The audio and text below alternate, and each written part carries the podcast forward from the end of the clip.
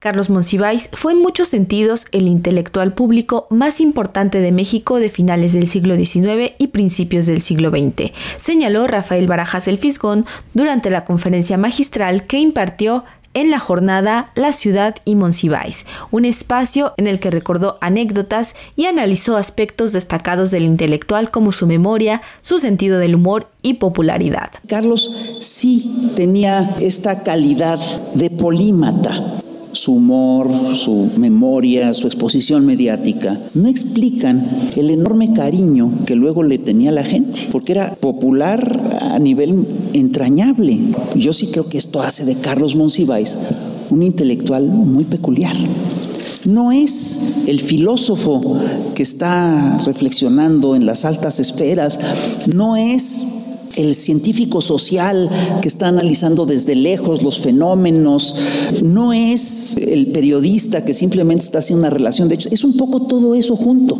Y con mucha frecuencia se tiende a confundir el trabajo del intelectual público con el de comunicador. Y con mucha frecuencia el papel de intelectual público se confunde con el trabajo de periodista. Carlos era periodista. El grueso de su obra está en los periódicos, está en la prensa de su época.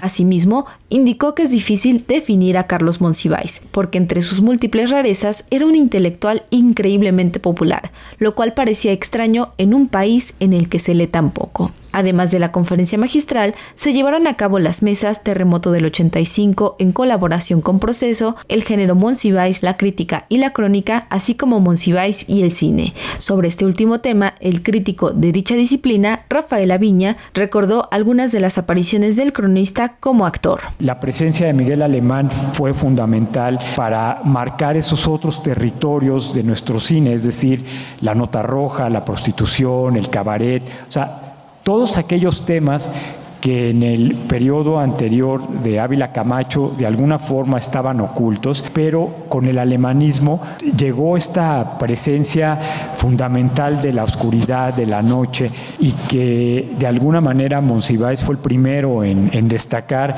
ya sobre todo en los años 80, 90. Realmente a partir de los años 90 fue cuando empieza a redescubrir este cine mexicano, incluso de ahí vienen muchas de sus participaciones como actor secundario en películas muy populares, ¿no? En cintas como La Guerrera Vengadora, Lola la Trailera, si no me equivoco, en, creo que en Zapatos Viejos, algo así, con Gloria Trevi. Las actuaciones de Monsiváis pues, vienen desde más atrás. Obviamente yo creo que todos o una buena parte recuerdan su actuación fabulosa en Los Caifanes, haciendo el papel de un Santa Claus alcoholizado, que es una actuación fabulosa de alguien que no era actor. Adicional a los conversatorios organizados por el espacio cultural Infonavit, se llevará a cabo el próximo 20 de mayo un recorrido urbano arquitectónico por los lugares del centro histórico que el cronista narró en su libro A dónde vais, Monsiváis. También se proyectará el 29 de mayo en la Cineteca Nacional la película Los Caifanes y para el cierre del programa La ciudad y Monsiváis se realizará un conversatorio entre el activista y poeta Javier Sicilia y el escritor Rafael Rodríguez Castañeda. Para Radio Educación, Pani Gutiérrez.